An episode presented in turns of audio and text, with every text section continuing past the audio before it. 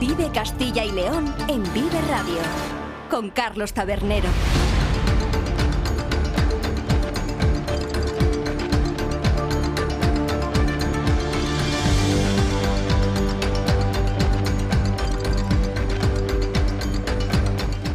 Hola, ¿qué tal? Muy buenas tardes. Bienvenidos y bienvenidas todos a Vive Castilla y León, el programa con el que les acompañamos desde la 1 hasta las 3 de la tarde para informarles de todos los asuntos de interés que tienen lugar a lo largo y ancho de nuestra comunidad con sus protagonistas, las gentes de Castilla y León. Nos pueden escuchar a través de la FM en los distintos diales provinciales, en nuestra página web www.viveradio.es, en las plataformas de streaming y podcast y en las redes sociales de Vive Radio. Todo ello con el sonido perfecto del que nos provee cada mañana nuestro técnico Ángel de Jesús.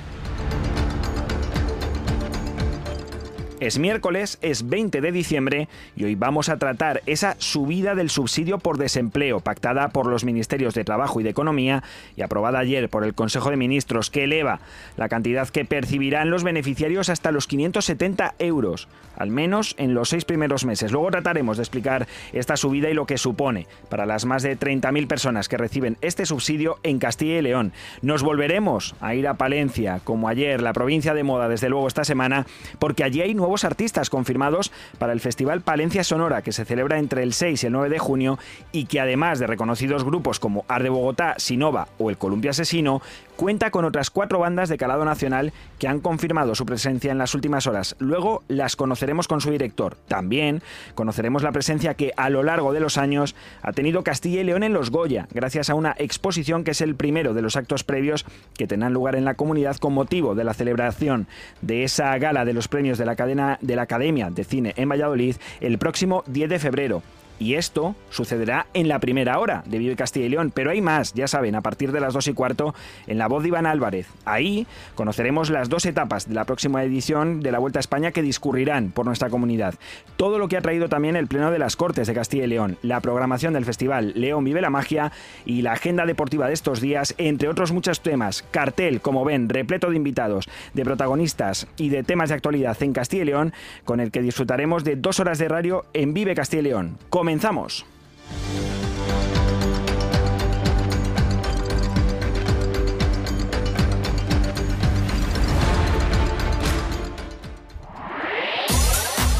En Vive Radio tienes una cita con Robin Cutsi de lunes a viernes, De lunes a viernes. desde las 6 a las 8 Desde de la las tarde. 6 a las 8 de la tarde. Vive la música. Vive la música. Vive los éxitos. Vive los éxitos. Vive el recuerdo. Vive el recuerdo.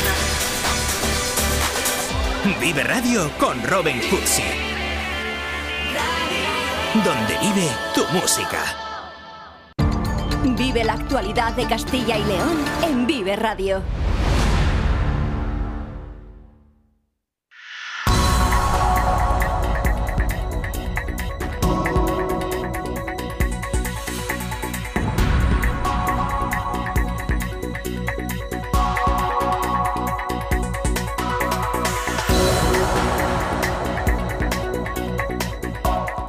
Ayer, como decíamos, hubo Consejo de Ministros, el penúltimo ya del año, y entre todos los acuerdos alcanzados por el nuevo gobierno destaca, desde luego, la aprobación de la subida del subsidio por desempleo. Ya saben, la ayuda que reciben aquellos ciudadanos que han agotado la prestación del paro, que no han encontrado trabajo y que si no existiese esta ayuda pues se verían abocados a la exclusión social al no contar con ningún ingreso. Pues bien, esta ayuda, que hasta ahora era de 480 euros, se aumenta hasta los 570 durante los seis primeros meses gracias al acuerdo que han alcanzado el Ministerio de Asuntos Económicos, el que dirige Nadia Calviño, hasta su próxima y previsible incorporación al Banco Europeo de Inversiones, y el Ministerio de Trabajo, cuya cartera posee la vicepresidenta Yolanda Díaz, cabeza visible de la parte de Sumar en este gobierno.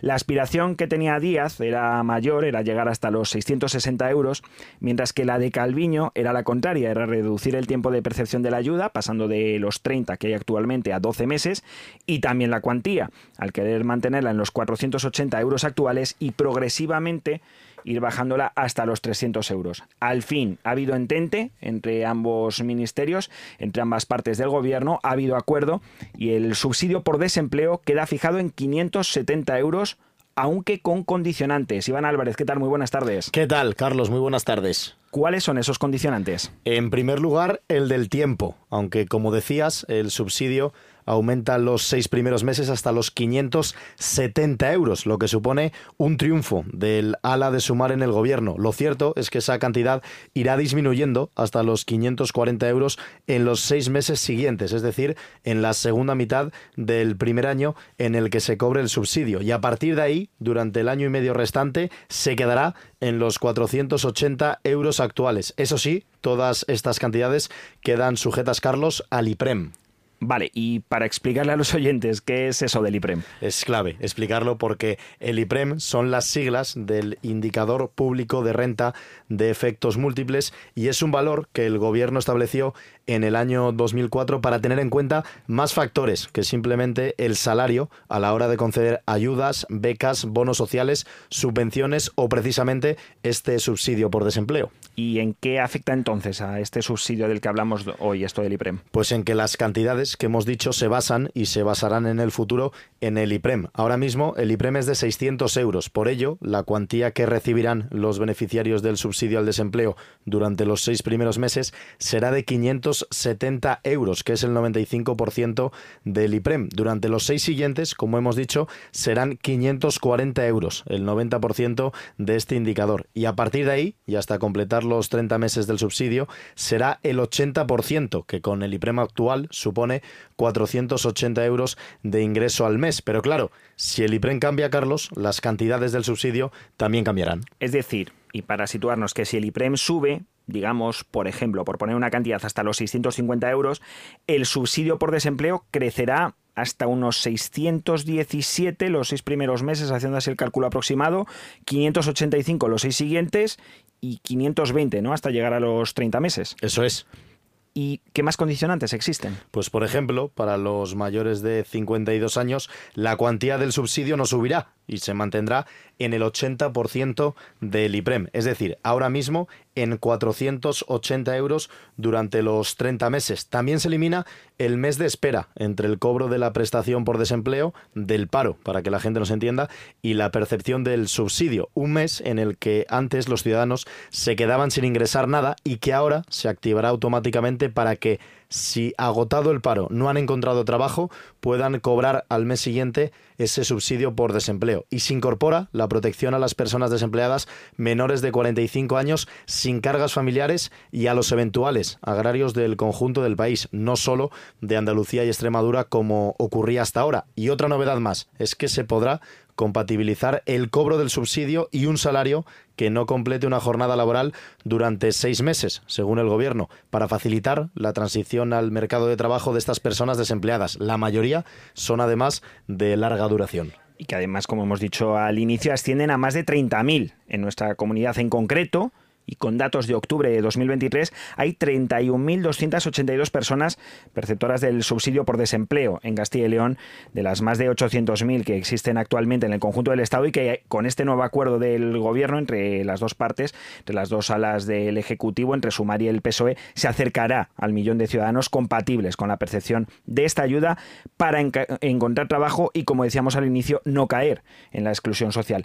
Vamos a ver cómo ha sentado esta medida entre los agentes sociales de la comunidad, los que pertenecen al diálogo social. Y hablamos ya con el secretario de Acción Sindical y del Diálogo Social de UGT en Castilla y León, con Raúl Santa Eufemia. ¿Qué tal? Muy buenas tardes. Hola, buenas tardes. Ayer por la tarde, precisamente desde UGT en Castilla y León, valoraban positivamente esta reforma, esta subida del subsidio por desempleo, pero la consideraban incompleta. ¿Qué le falta a esta medida? Mm, ya no es que, le falte, le falta primero un ejercicio totalmente propositivo de mantener una mesa abierta en la cual haya propuestas eh, por todas las partes, se recibará bien y sobre todo se llegue a un consenso de un documento de las partes que luego en el día a día estamos, pues eso, representando a trabajadores, tratando otras líneas eh, en materia de inserción o de trabajo, de empleo y esos itinerarios para poder llegar realmente a tener visibilidad y cotizaciones a los trabajadores en Castilla y León o a nivel nacional y en materia de empleo, por tanto, sobre todo ha faltado en el que se haya mantenido una mesa en la cual se llegase a un consenso de texto y de acuerdo. Se sienten, por tanto, desplazados por esta batalla interna de PSOE y Sumar a la hora de llegar a acuerdos en este tipo de cuestiones. ¿No se está contando lo suficiente con el diálogo social para consensuar este tipo de medidas?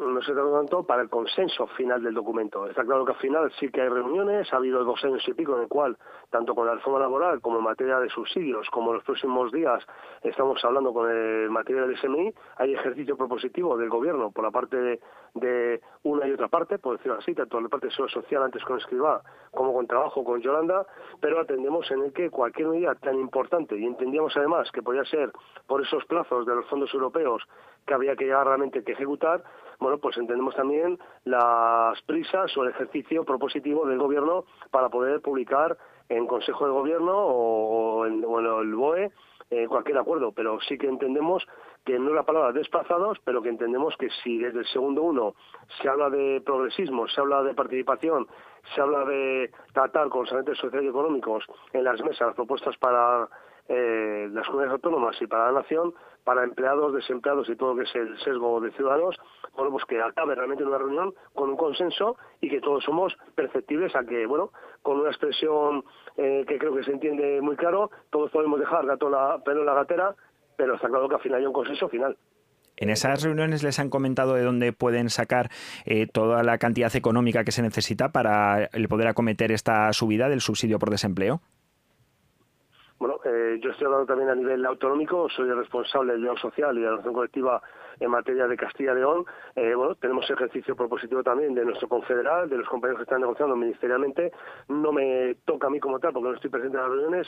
Yo no he tenido esa explicación oportuna, porque realmente no estoy en esa mesa. Sí que es cierto que, bueno, que entendemos también que que si se ha abordado, como se abordó la reforma de las pensiones, se abordó la reforma laboral, como se puede abordar en los próximos días, tanto el SMI como el posible encarecimiento, sobre todo también en el despido, es porque realmente sigue un sustento económico y se está demostrando también con fórmulas que esas sí que han sido consensuadas, como fue la reforma de las pensiones. Por lo tanto, entre fondos europeos y los propios fondos del Estado, seguro que, pues que sí que han visto la fórmula de poder sustentarse, porque si no sería mucho más eh, alocado el haber adelantado tan rápido eh, una línea de reforma en la cual, bueno, pues es propositiva y es positiva, pero que decimos que se podría haber tomado como digestión los agentes económicos para poder abordar realmente un ejercicio consensuado para seguir evolucionando progresivamente para la sociedad. Vamos precisamente a hablar de Castilla y León. No sé si calculan en UGT más o menos a cuánta gente puede beneficiar esta subida, además de a los 31.000 preceptores actuales. Sí, bueno, pues como se incluye el colectivo de menores de 45 años desempleados que encargos familiares, estaremos dotando más o menos en la estimación de unos 7.000 personas más. Entonces sí que podríamos hablar, como bien daba antes el dato en vuestra cadena, eh, esos 31.000 y algo, con 7.000 más, bueno, pues la estimación sería cerca de 40.000, incluyendo, ya digo, a esos nuevos colectivos que estamos hablando de cerca de unos, unos 7.000 personas más.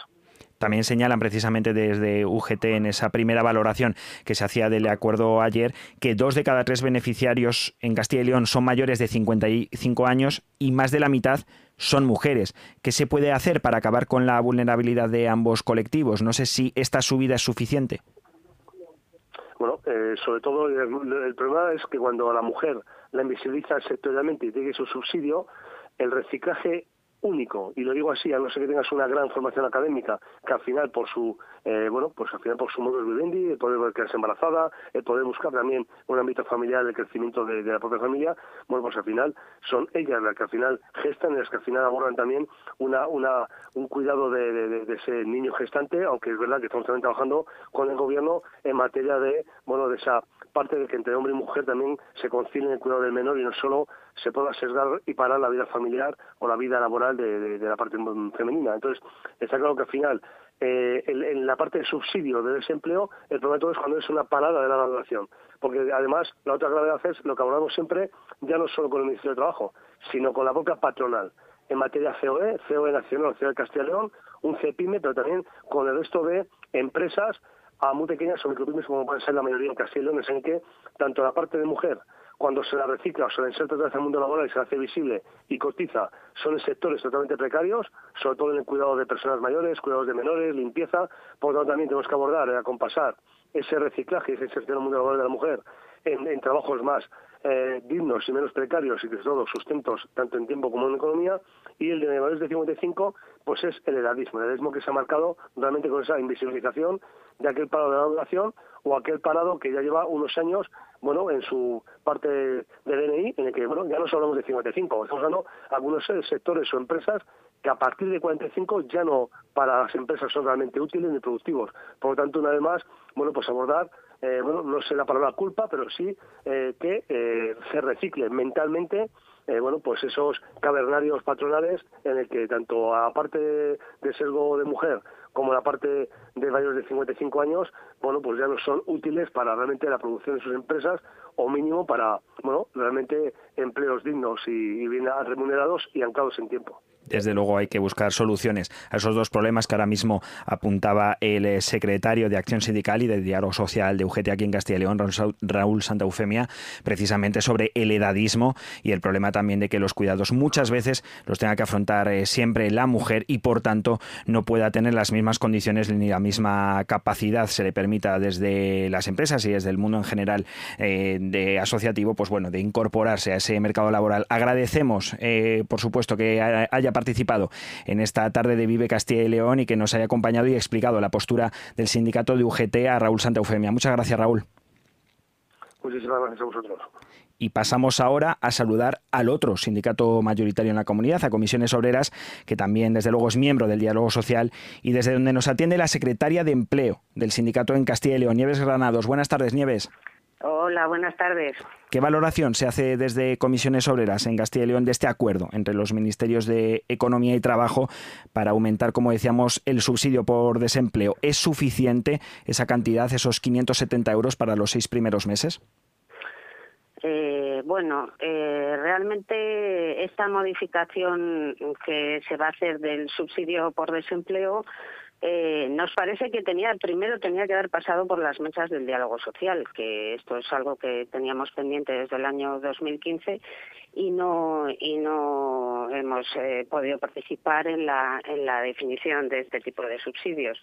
Respecto al importe que usted me plantea, bueno, pues se están se están variando las cuantías, se están variando eh, el acceso y realmente es que tampoco vamos, sabemos exactamente cuál es el número de personas que van a ser susceptibles de, cobrar estas estas ayudas, porque de momento, pues en este mes hay en Castilla y León 31.000 personas cobrando el subsidio, más otras 3.500 eh, la renta activa de inserción. Pero bueno, realmente han disminuido los perceptores desde la reforma laboral. Eh, hay menos eh, percepciones de prestación y de subsidio por desempleo. Entonces, bueno, pues espero, esperamos que sí que sea una cantidad adecuada para, para esta finalidad. Supongo, Nieves, que es bueno, ¿no? También que ese número disminuya si presupone, o como parece ser, es porque hay más personas incorporadas al mercado laboral. No sé qué mejoras incluirían desde sus sindicatos, desde comisiones obreras, para poder hacer que este subsidio llegue a todas las personas que lo necesitan para no caer en esa exclusión social por no tener trabajo? Bueno, realmente se han ampliado, eh, con este, el Real Decreto que ha salido hoy, se han ampliado las situaciones en las que se puede cobrar, porque existían lagunas, por ejemplo, los menores de 45 años sin cargas familiares que terminaban de cobrar la prestación, pues no podían acceder al subsidio. Y bueno, pues eh, esas lagunas se van a cubrir. Se va a cubrir también a los trabajadores eventuales agrarios, que también es algo que teníamos pendiente de, de poder hacer que estos eh, trabajadores puedan acceder también a esta cobertura. Pero bueno, pues eh, al haber eliminado, como en este decreto se elimina la renta activa de inserción, por ejemplo, el subsidio para migrantes retornados o para las personas excarceladas, pues esto, estos son flecos que están quedando y que nos gustaría saber cómo van a quedar, si se les va a pasar directamente al sistema de servicios sociales a cobrar el ingreso mínimo vital o cuál cuáles son las soluciones a, estos casos que, propone el gobierno de España y que ya escuchan ese gobierno de España. Entre esas soluciones hay muchas dudas por parte de los dos sindicatos porque no se ha contado con ellos, como tampoco se ha contado con la patronal, con COE, para poder concretar precisamente la cuantía que ayer se anunció por parte del Consejo de Ministros de 570 euros para esos seis primeros meses del subsidio por desempleo. En Castilla y León, Nieves, la población mayor es superior a la de otras autonomías y hay una de las partes de este acuerdo que supone congelar el subsidio a los mayores de 52 años. Es decir, ellos no van a tener la opción de subir a los 570 euros, sino que se van a quedar en los 480 euros actuales. ¿Perjudica más a nuestra comunidad una medida así? Pues eh, espero que no. Realmente mm, el hecho de, de, definir tramos, distintos tramos, cuantías en distintos tramos, los seis primeros meses, el primer año, pues esto es un, un mecanismo para estimular la vinculación al, al empleo. Es decir, además es que incluso ah, eh, incluyen como un motivo de suspensión del subsidio pues el no realizar acciones de, eh, que fomenten la empleabilidad. Eh, eh, en el caso de los mayores de 52 años, pues muchas veces hay otras cuestiones que, que, pueden explicar el no poder acceder a un empleo y no es porque no lo busquen, no porque mm, no tengan una experiencia válida para el mercado laboral, sino porque, bueno, pues realmente las personas mayores no son, o más mayores, porque 52 años no es ser mayor, ¿eh? tranquilidad, todos. Eso es. pero pero es cierto que, que no son bienvenidos o no somos bienvenidos en el mercado laboral, que me incluyo. ¿eh? Eh, bueno, entonces a lo mejor en otros casos eh, la existencia de los tramos o de una mayor cuantía al principio pues está mm, orientada pues a fomentar esta empleabilidad o esta búsqueda de empleo. En caso de los mayores de 52 eh, personalmente me parece más adecuado que sea una cantidad fija porque normalmente el tiempo mm, que se cobra es más, es durante más tiempo, puede ser mm. hasta la jubilación, y aunque también pues han reducido la cotización al 100%, no al 125% como estaba hasta ahora, pues hay que tener en cuenta que el salario mínimo ha subido un 46%. Entonces, bueno, pues realmente al subir el salario mínimo, la cotización también sube en el caso del subsidio para mayores de 52 bueno, pues desde luego un problema que habrá que ver cómo se aborda en sucesivas medidas, el del edadismo que hemos planteado anteriormente con Raúl Eufemia, que también hemos abordado con Nieves Granados, que afecta desde luego a una comunidad como Castilla y León, donde la pirámide poblacional siempre tiende hacia edades más elevadas y agradecemos desde luego que haya desgranado este acuerdo, esta subida del subsidio por desempleo. Aquí en esta tarde Vive Castilla y León a la secretaria de Empleo de Comisiones Obreras en Castilla y León, a Nieves Granados Muchísimas gracias por habernos atendido. Gracias a vosotros. Un saludo muy cordial. En Vive Radio escuchamos lo que pasa a nuestro alrededor y te lo contamos. Para informarte, para entretenerte, para emocionarte. Con las voces más locales y los protagonistas más cercanos. Vive tu ciudad, tu provincia. Vive su cultura, su música, su actualidad, su deporte, sus gentes. Vive lo tuyo. Vive tu radio. Vive Radio. Vive Castilla y León en Vive Radio. Con Carlos Tabernero. 30.750. Lo han devuelto de Torrelodones. Llévelo para alegrar a su parienta que le van a tocar 10 millones. Casi nada, para comprarse un vagón de jamones después de trincar y una cama con siete colchones para luego dormir la taja. Catalina, Catalina Fernández de Gallo nacía en un brete. En Capie dos docenas de gallo y tres de juanete. Natural. ¿Tú no ves que me harto de andar de aquí para allá igual que un cartero? Pues estoy por mi madre estroza y más en maya que el perro un barbero que se come el jabón de afeitar y le sabe a pringar del puchero y al pobre animal. ¡Traca, traca! Qué inconfundible, qué inconfundible es desde luego la voz de la faraonita. La acabo de bautizar a Lolita. Es casi tan inconfundible como la de su madre y dirán, ¿y por qué? La Lotera, esta canción de, Lolita. Bueno, pues porque vamos a hablar de la Lotería de Navidad, que no se asusten, va a ser dentro de dos días, ya saben, el 22 de diciembre, como cada año, eh, llueva, nieve, haga sol o haga frío, eh, sea domingo, martes, sábado o como en este caso, viernes Y de ello le vamos a hablar hoy porque aquí estamos preparando un programa especial, ¿verdad, Iván Álvarez? ¿Qué tal? Muy buenas de nuevo. ¿Qué tal? Hola, Carlos de nuevo. Para ese día 22, para contarles en riguroso directo todo lo que pasa en la Lotería Nacional y todos los premios que pueden y que esperemos que sean muchos y que toquen en Castilla y León. El sorteo que se va a celebrar, eh, como es costumbre, el viernes, día 22 de diciembre, a partir de las 9 de la mañana, en el Teatro Real de Madrid. Mañana jueves, en la víspera del sorteo, va a tener lugar ese ensayo general con los niños y con las niñas de la residencia del internado de San Ildefonso de Madrid. Y sí, el viernes lo vamos a contar aquí, en la sintonía de Vive Radio, a partir de las ocho y media de la mañana.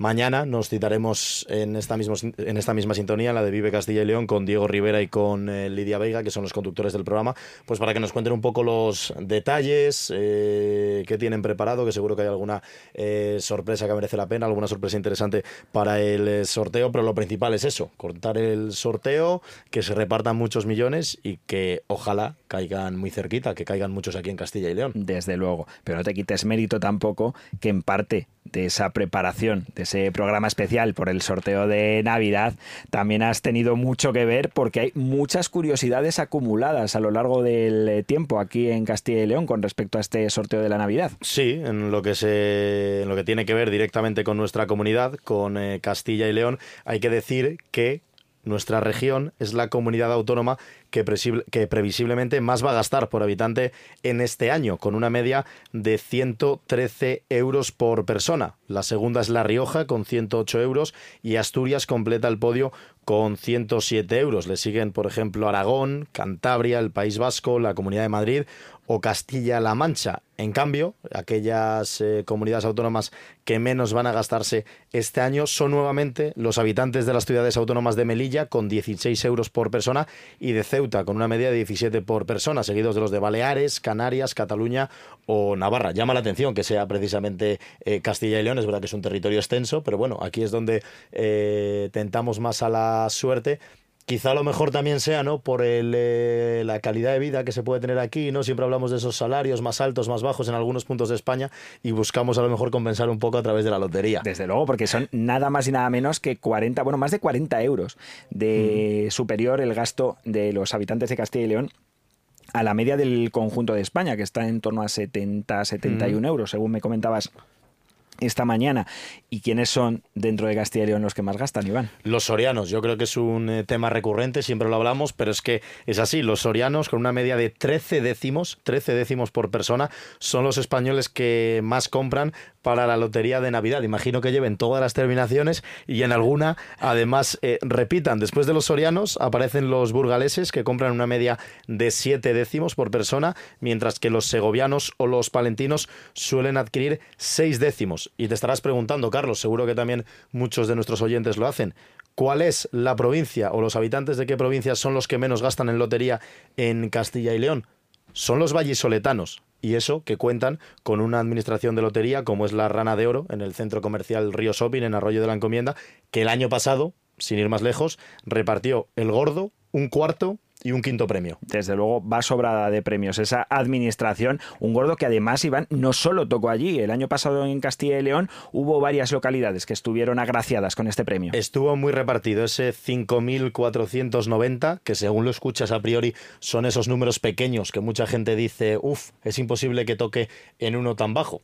Imagino que la mayoría de la gente lo sepa, pero al final las probabilidades de que salga un número u otro son, las mismas. Todos son 100.000 bolas, son 100.000 números los que hay dentro del bombo y las probabilidades son las mismas. Pues ese 5.490 el año pasado, que fue el gordo, cayó en Soria capital, Valladolid capital, en Arroyo de la Encomienda, en la provincia de Valladolid, en el municipio de Columbrianos, en León, y en Hoyo de Pinares, en la provincia de Ávila. Así que cuatro provincias y cinco localidades diferentes en las que cayó ese gordo el año pasado. Hoyo de Pinares sí, Creo recordar que hay otras localidades de Ávila, como por ejemplo Candeleda, donde también ha tocado, si no una serie completa, algún décimo, pero hay una de las nueve capitales de provincia de Castilla y León donde nunca ha caído el gordo. ¿Cuál y precisamente es Ávila. Ávila es la única capital de provincia de las nueve que hay en nuestra comunidad, en Castilla y León, donde nunca ha tocado el gordo de la lotería de Navidad. Sí que ha caído, como bien acabas de comentar, Carlos, en la provincia,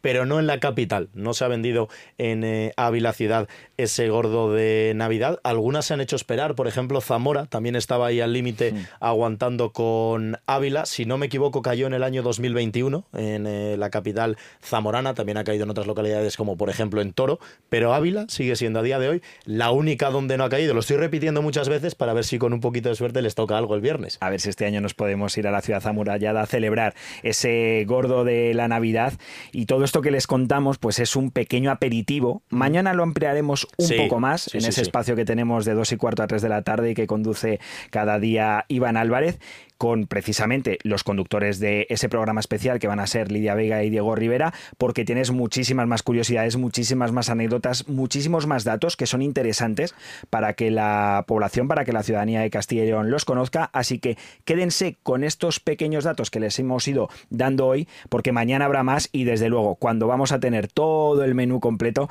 va a ser el viernes a partir de las ocho y media en ese formato especial que vamos a dedicar al sorteo de la Lotería de Navidad que se prolongará hasta las doce y media o puede que más, ya veremos, en función de los premios que caigan, que esperemos, como decíamos, que sean muchos y que trataremos aquí, como ya saben, en Vive Radio. Muchísimas gracias, Iván, por estos datos. Un fuerte abrazo, Carlos, y nada, pendientes y con muchas ganas de que llegue ya el viernes para contárselo a todos los oyentes Desde en luego. Vive Castilla y León. Y te escuchamos, que a nadie se le olvida, a partir de las dos y cuarto. Vamos a rematar la escaleta, que queda nada. Un temita por cerrar, pero ya lo tenemos todo para las dos y cuarto preparado. Perfecto, sí señor. Bueno, pues ustedes no se vayan, que ahora volvemos con más temas de Castilla y León. El sector primario en Castilla y León es el protagonista cada mañana en Vive Radio. Desde las 7 y 10 de la mañana, de lunes a viernes, De lunes a viernes. Jaime Sánchez Cuellar te ofrece toda la actualidad informativa. Relacionada con la agricultura y la ganadería Y la ganadería. para estar al día. Para estar al día. Vive el campo. De lunes a viernes cada mañana. Vive el campo. Aquí. En Vive Radio. Vive Castilla y León en Vive Radio. Donde vive la información.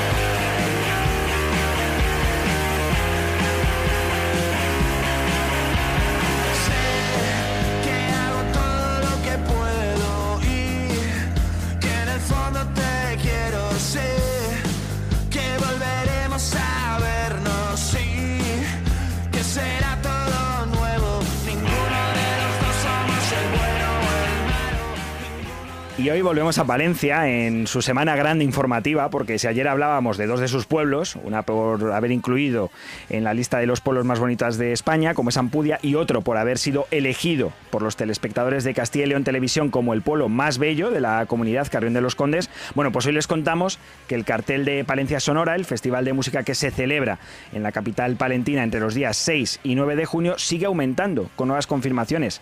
Esto que escuchan es precisamente uno de ellos, Sexy Cebras, con su tema Nena.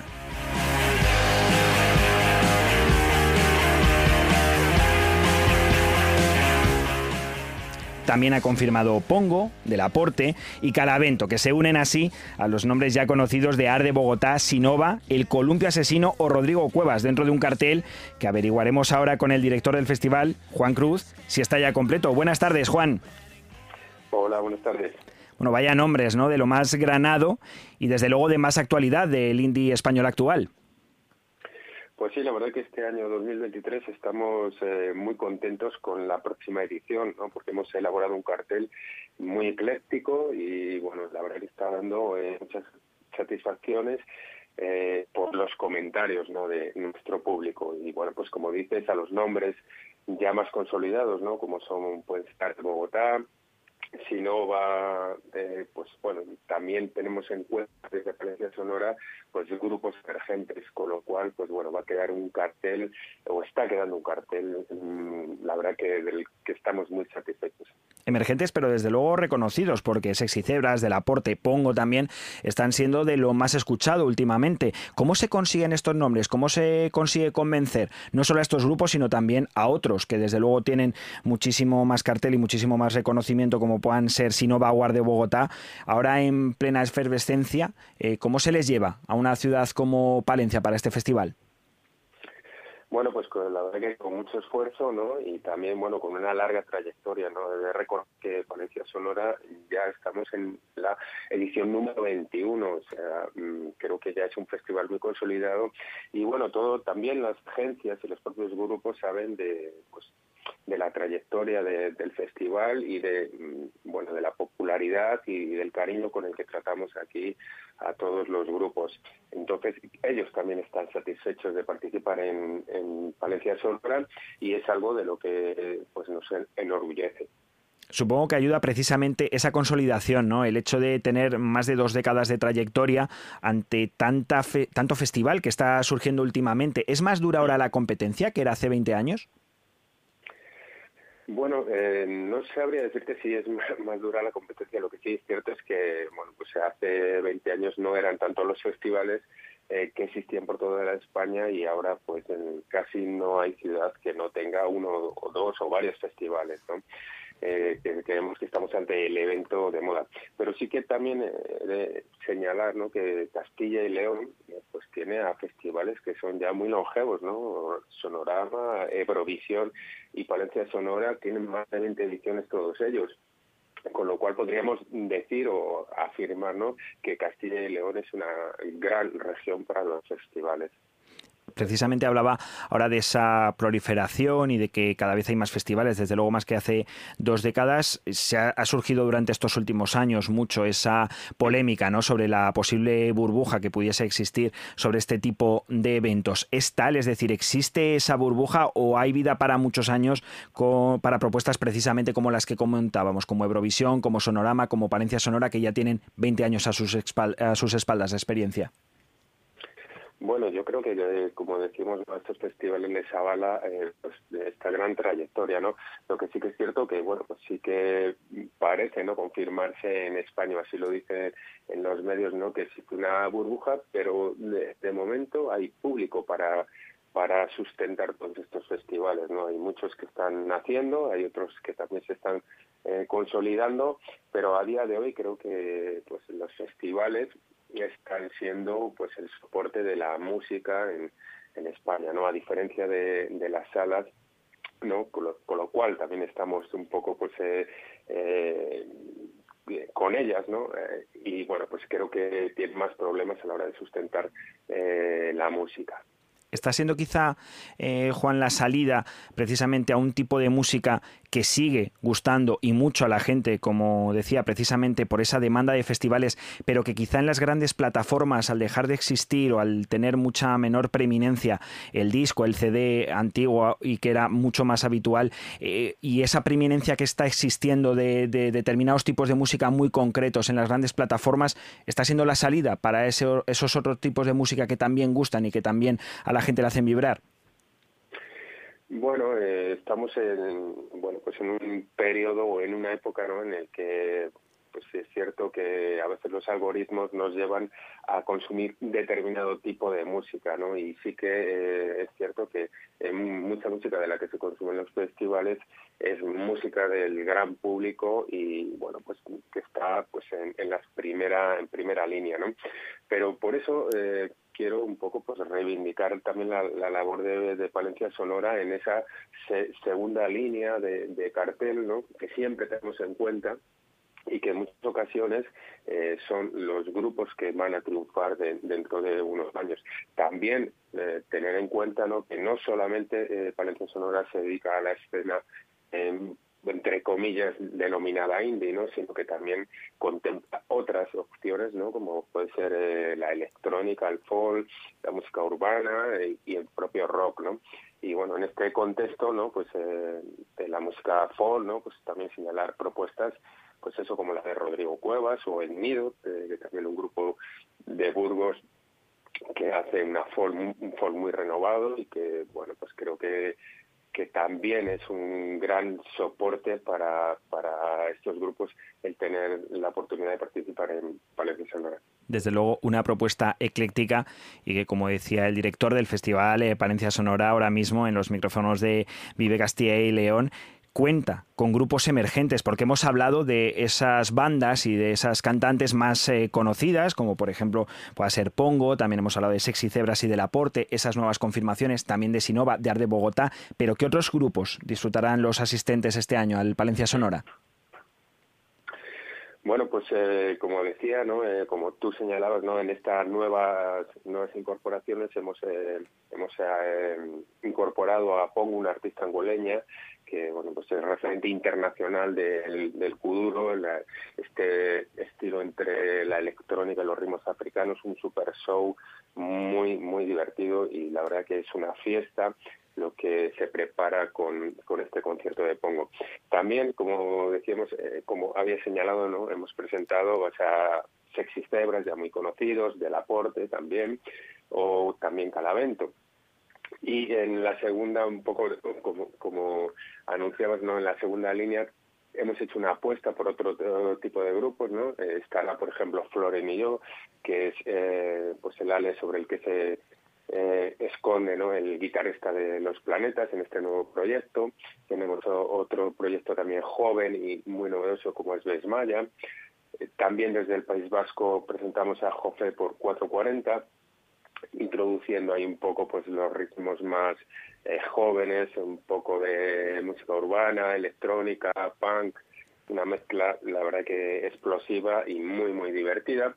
Y bueno, también eh, señalar que tenemos, eh, aparte de los escenarios de música en directo, tenemos eh, un escenario dedicado solamente a los DJs y hemos presentado pues en estas nuevas confirmaciones a Jun Prado, el, el líder del grupo La Élite, y a Umami, que es residente de Rasmatas en Barcelona un cartel desde luego completísimo y que nos ha desgranado en la sintonía de Vive Castilla y León cuando son las 2 menos 20 de la tarde el director de Palencia Sonora, Juan Cruz. Muchísimas gracias por habernos atendido en esta tarde de radio.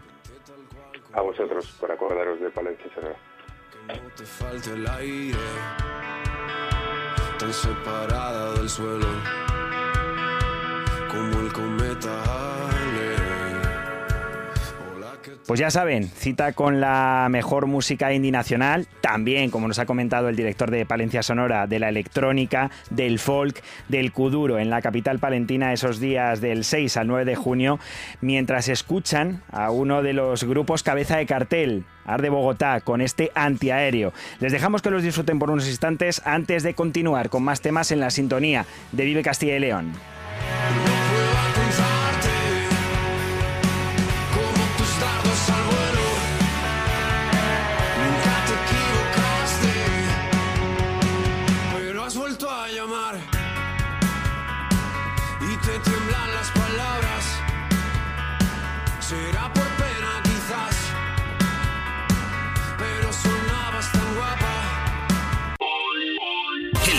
Primario en Castilla y León es el protagonista cada mañana en Vive Radio. Desde las 7 y 10 de la mañana, de lunes a viernes. Jaime Sánchez Cuellar te ofrece toda la actualidad informativa relacionada con la agricultura y la ganadería. Para estar al día. Para estar al día. Vive el campo.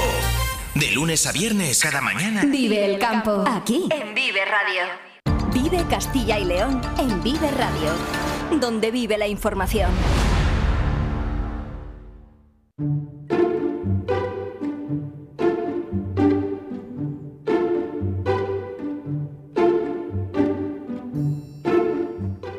Y de la música pasamos al cine.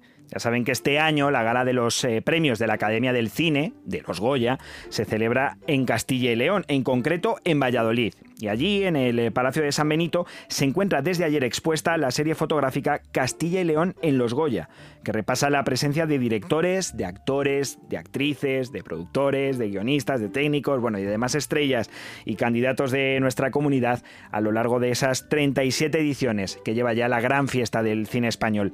¿Y qué incluye esta, esta exposición? Bueno, pues nos lo cuenta ya en directo, en la sintonía de Vive Castilla y León, la coordinadora de actividades de la Academia del Cine, María Luisa Oliveira. Buenas tardes, María Luisa, ¿qué tal? Hola, buenas tardes, ¿qué tal? ¿Cómo estáis? Bueno, esta exposición está formada por más de 50 imágenes, más de 50 fotografías en la que los visitantes se podrán encontrar qué. Bueno, pues se podrán encontrar a, personas de Castilla y León que se dedican al, mundo del cine en distintos formatos. Eh, pero vamos, el contexto siempre serán los premios Goya. Hay fotografías de bueno las 37 ediciones anteriores de, de, estos premios y bueno, pues podremos ver fotografías de Charo López recogiendo su, su Goya o Enrique Gato o Patricia Conde en una foto de estudio como una de las invitadas a la gala o bueno, Daniel Muriel, que también estuvo ayer en la inauguración en el Fotocall, o Fernando Cayo presentando uno de los premios, ¿no? Entonces son distintos momentos que conforman la, la gala de los Goya, desde, bueno, pues las fotos de estudios de alguno de los nominados, como, pues eso, momentos emocionantes como la recogida del, del Goya sí, o incluso una de las presentadoras de estos premios que fue H, que también, que también está como presentadora de dos de las ediciones desde luego es que Castilla y León tiene una gran presencia en el cine español y en la selección que ahora me contará en qué criterios han llevado a cabo, pero desde luego, no sé si a propósito o no, pero están recogidas prácticamente todas las provincias. Está un abulense, por ejemplo, como Tito Valverde, está un leonés como Carmelo Gómez. Comentaba también María Luisa Oliveira ahora que está una salmantina como Charo López, una vallisoletana que desgraciadamente nos ha dejado hace apenas unos días como Concha Velasco. Muy bien nutridito y muy bien repartidito esa selección de fotografías. Muchas gracias. La, bueno, el criterio ha sido intentar mostrar como, pues, eh, bueno, variedad dentro de, lo que son las especialidades, las eh, comunidades, o sea, las distintas provincias de Castilla y León, y luego también tenemos la limitación del espacio y del archivo fotográfico. Entonces, bueno, no están todos los que son, pero son todos los que están. Bueno, y supongo que también lo que se quiere mostrar en ello es esa presencia, ¿no? Que, que ha tenido Castilla y León y la importancia que tiene el eh, cine en esta comunidad.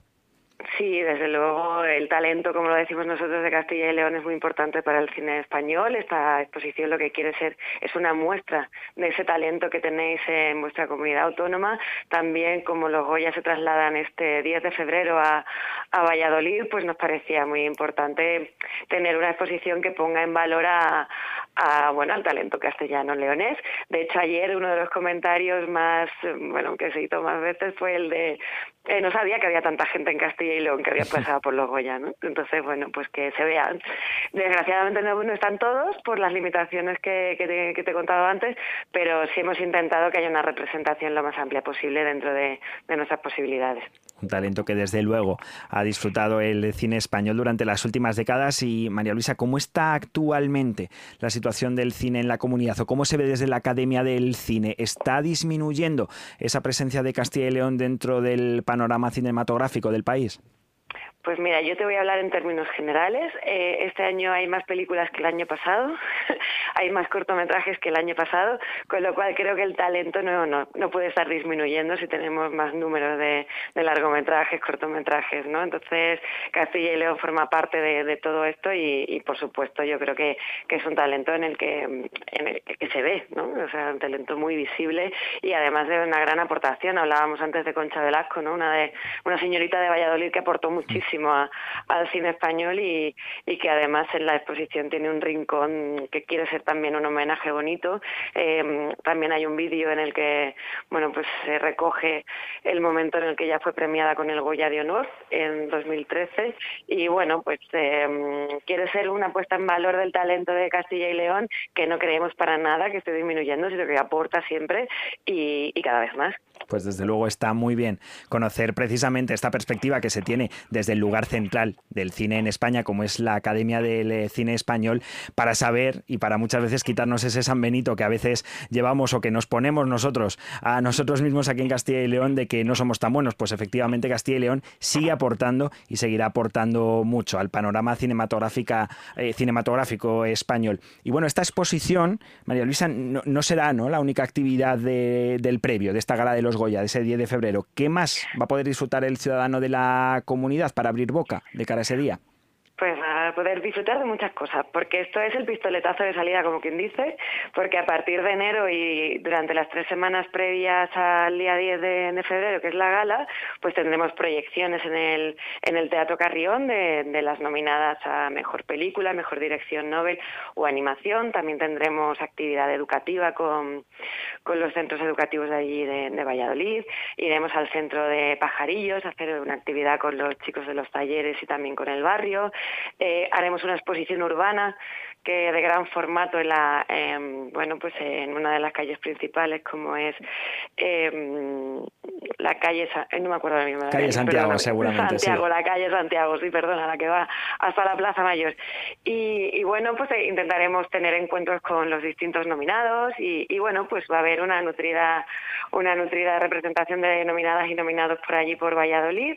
Además en la ciudad que el ayuntamiento se está involucrando y también mucho la eh, para que tengamos la presencia de los premios Goyas en Valladolid, pues habrá ocho réplicas gigantes, una réplica más pequeña en el, en el ayuntamiento, habrá iluminación de edificios y, y, bueno, pues todo esto iremos concretándolo a su debido tiempo, sí. pero que sepáis que va a haber una, una, una agenda muy, muy nutrida de, de de bueno de, de, premios Goya en torno a los premios Goya pero siempre con el objetivo de que los ciudadanos de Valladolid de Castilla y León se sientan completamente implicados porque bueno la intención cuando se sacan los premios de, de Madrid es que bueno pues que las distintas comunidades y ciudades participen no desde luego, como adelanto, ha estado fenomenal, porque por lo que hemos podido escuchar, y para que sepan los castellanos y leoneses que van a tener en Valladolid ocho réplicas, si no me equivoco ha dicho, de esos cabezones, ¿no? De esos eh, premios Goya, con los que supongo que la gente se podrá hacer fotos por las calles, y además, según nos comenta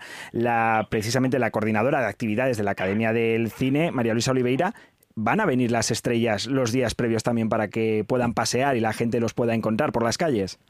Sí, haremos encuentro con, con, nominados, haremos encuentro con nominados y luego eh, las películas eh, que forman parte de la terna Mejor Película irán acompañadas de parte del equipo que tendrá luego un encuentro con el público. Entonces, sí, estamos trabajando en cerrar el calendario y en cuanto que lo tengamos en nuestra página web academiadecine.com se irá actualizando todo lo que lo que vayamos cerrando, o sea que no, lo pueden consultar y también el Ayuntamiento de Valladolid nos comentaba ayer que, que van a habilitar una página especial para que todo el mundo pueda consultar las actividades. Desde luego un calendario completo y una manera, como comentaba precisamente la coordinadora de actividades de la Academia del Cine, de implicar a toda la población, no solo de Valladolid, sino de toda la comunidad de Castilla y León, que precisamente es la protagonista de esta exposición que, puede, que se puede disfrutar precisamente, y entiendo, María Luisa, que hasta el día de febrero, ¿no? Hasta el día de los Goya no, y en el Palacio de San Benito se puede disfrutar hasta el día 25 de febrero. Incluso más, incluso lo alargamos dos semanas más para poder eh, vivir esa resaca ¿no? de los premios Goya, también disfrutando de todos esos actores, actrices, directores y demás personal técnico del mundo del cine que ha salido de aquí, de nuestra comunidad, que sigue generando cantera y sigue generando calidad en el cine, como nos comentaba la coordinadora de actividades de la Academia del Cine, a quien agradecemos que nos haya atendido cuando quedan ocho minutos para los dos de la tarde en esta tarde de Vive Castilla y León. Muchísimas gracias, María Luisa Oliveira. Muchísimas gracias a vosotros, un placer.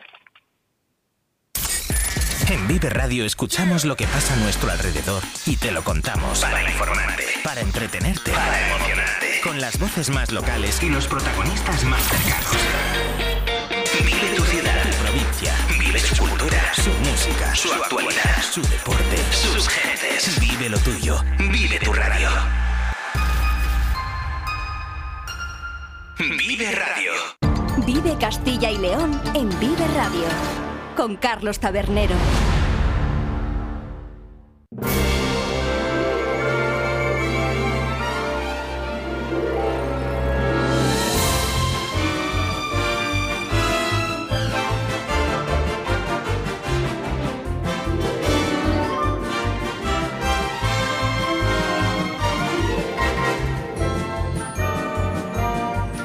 Y vamos como cada viernes. No, es broma. Eh, Hoy es miércoles, pero es que hoy, Lida Vega, ¿qué tal? Muy buenas, Muy buenas, de buenos Radio. días, buenas tardes, buenos días. Bueno, es Buenas tardes, buenas hora- noches y es buenas una hora ahí complicada, no sabes qué decir, si buenos días o buenas tardes. Es verdad, es verdad que siempre entre las 12 y las 2 de la tarde uno no sabe Mm. si son buenos días o buenas tardes. Pero bueno, aquí hemos cogido la costumbre de decir eh, buenas tardes, aunque admitimos desde luego esos eh, buenos días. Y hoy nos vienes a hablar de cartelera, aunque sea miércoles, porque hay estrenos. Efectivamente, llegan fechas navideñas. Es verdad que el viernes a lo mejor estamos ya. Imagínate que te ha tocado la lotería. Y Pues no dices, piensas mira, en cine, ¿no? Esta noche no voy a ir al cine. Pues puedes ir hoy y así lo dejas hecho.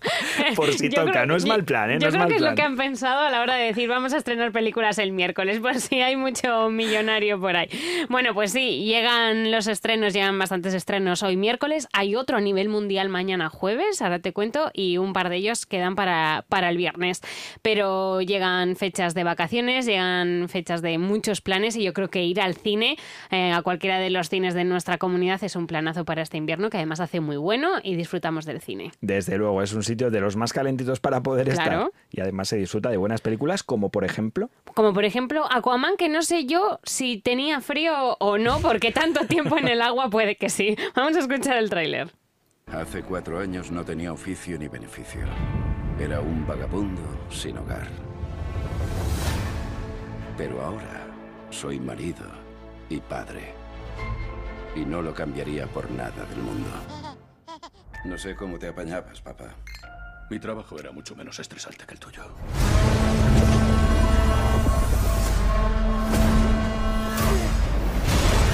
Bueno, pues llega esta segunda entrega de Aquaman, que es un superhéroe. ¿Lo sabías? Sí, de los de DC, porque ahora hay enfrentamiento entre Marvel, DC. Yo siempre he sido más de DC por Batman y Superman, pero no precisamente por Aquaman. Aquaman es Superman y llega esta segunda entrega que al no haberle podido derrotar por primera vez, Black Manta todavía está impulsado por esa necesidad de vengar la muerte de su padre y no se va a detener ante nada para derrotar a Aquaman de una vez por todas.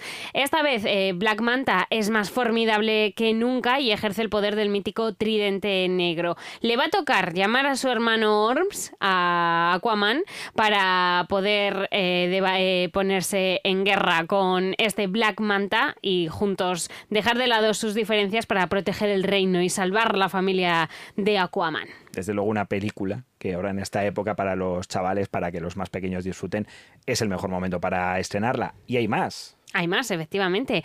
A fuego lento, como cantaba Rosana, pero en este caso no, no es de Rosana. ¿Conoces esta salsa? ¿Podrías decirme qué lleva? Tocino ahumado, champiñones. ¿Me traes la creme fraiche? El carré de ternera, por favor. El Napoleón de la gastronomía, el príncipe, el rey. Perejil. Bueno, pues A Fuego Lento está ambientada en el mundo de la gastronomía francesa en 1885. La relación entre Eugene, cocinera de prestigio, y Dodin, el gastrónomo para el que trabaja desde hace 20 años, pues están cada vez más enamorados el uno del otro. Su vínculo se convierte en un romance y da lugar a deliciosos platos que van a impresionar incluso a los chefs más ilustres del mundo. Es como una película muy, muy suave, muy romántica, muy bonita. Y vamos a una española, venga.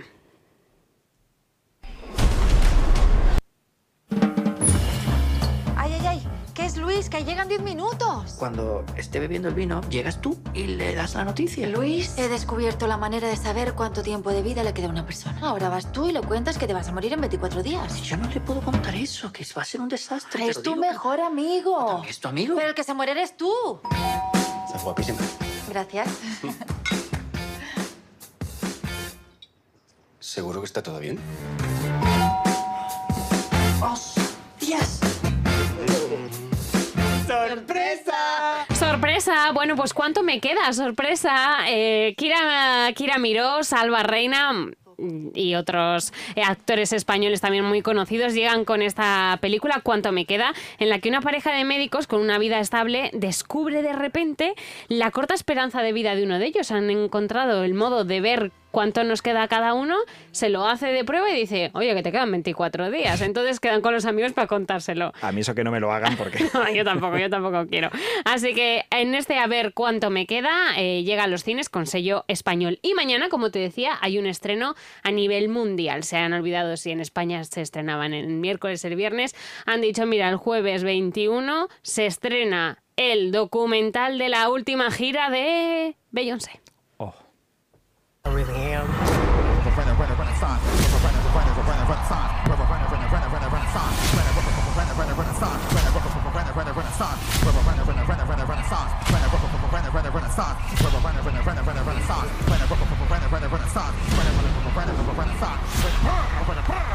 Bueno, pues el viaje, el renacimiento de Beyoncé, eh, desde el inicio de la apertura de la gira en Estocolmo, en Suecia, hasta el final en Kansas City, se va a tratar en este documental de una de las grandes de la música Beyoncé. Yo no sé si eres fan. Una de las mayores divas, si no la mayor que existen actualmente, poquitas habrá con mejor voz y sobre todo con mayor presencia internacional en el escenario. Pues ya te puedo decir que este documental Renacimiento es un auténtico, una auténtica maravilla. Se ve Beyoncé en su, su pleno esplendor. Además, seguro que tiene buen productor, porque teniendo a su marido como productor musical y también cinematográfico, eso no puede salir mal. Vale, y último, los estrenos infantiles llegan el viernes. Empezamos con unos pequeños patitos.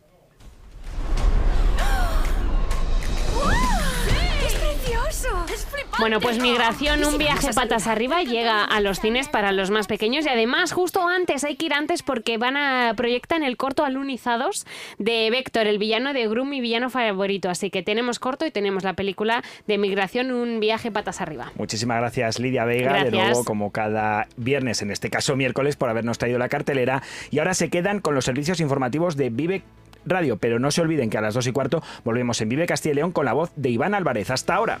Bye.